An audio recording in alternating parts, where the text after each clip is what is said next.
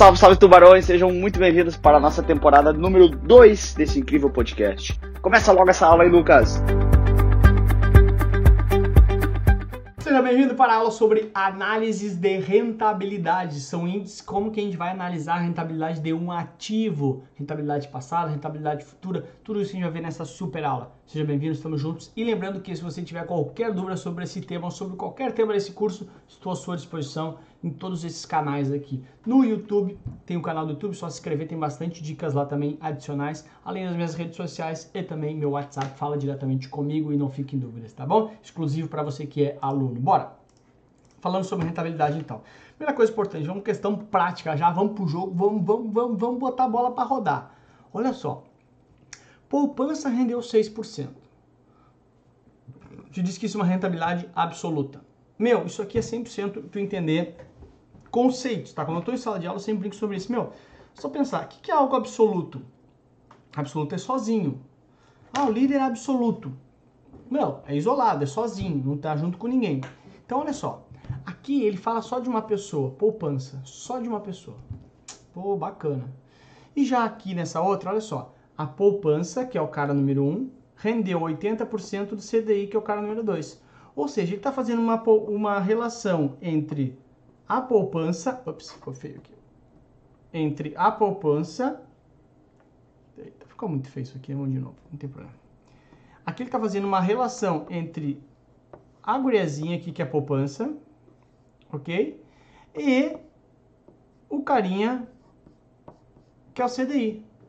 Tem uma relação entre os dois. Um é 80% do outro. Portanto, se diz que é uma rentabilidade relativa. Sempre que, ó, relativa, tu lembra de relação.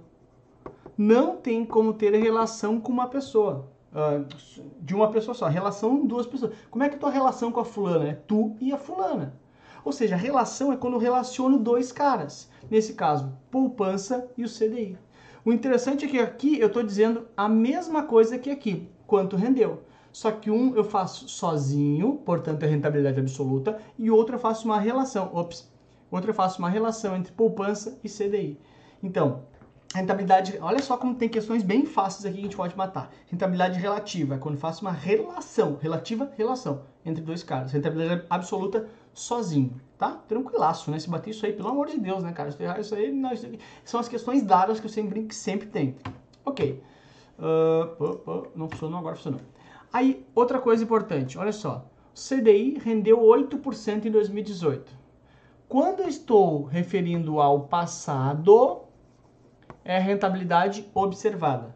Ó, o que eu observei, ou seja, eu já vi.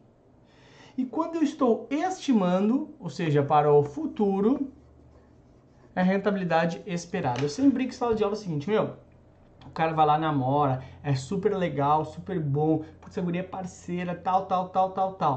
Ou seja, baseado naquele histórico, o cara decide casar na esperança de ser feliz, ou seja, a rentabilidade esperada é continuar ser feliz. Tá fudido, o casamento é uma bosta. Mas, na, o que ele observou foi legal. Então, rentabilidade observada, passado. É óbvio, né? Porque às vezes tu, ai, nunca ouvi falar de rentabilidade observada, fiquei com, fui mal na prova por causa disso. Cara, é só tu pensar nos termos. Rentabilidade observada, que eu observei, passado.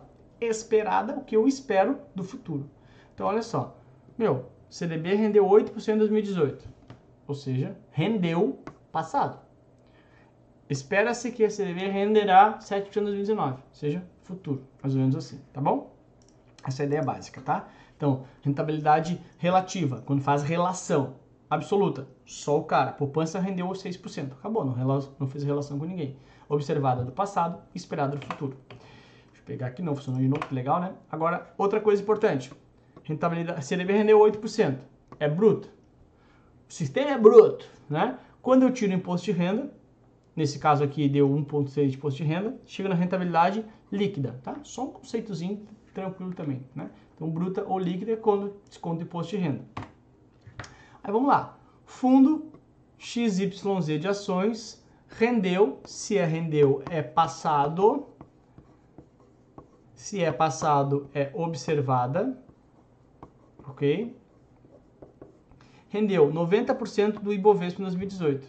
Ou seja, o que ele está querendo fazer? Olha só, então a gente já sabe que é observado. Então, riscaria C, riscaria D, né? Pô, legal. Aí, olha só. Deixa eu te mostrar uma coisa aqui. Ele está fazendo uma relação entre. Ops, viajei.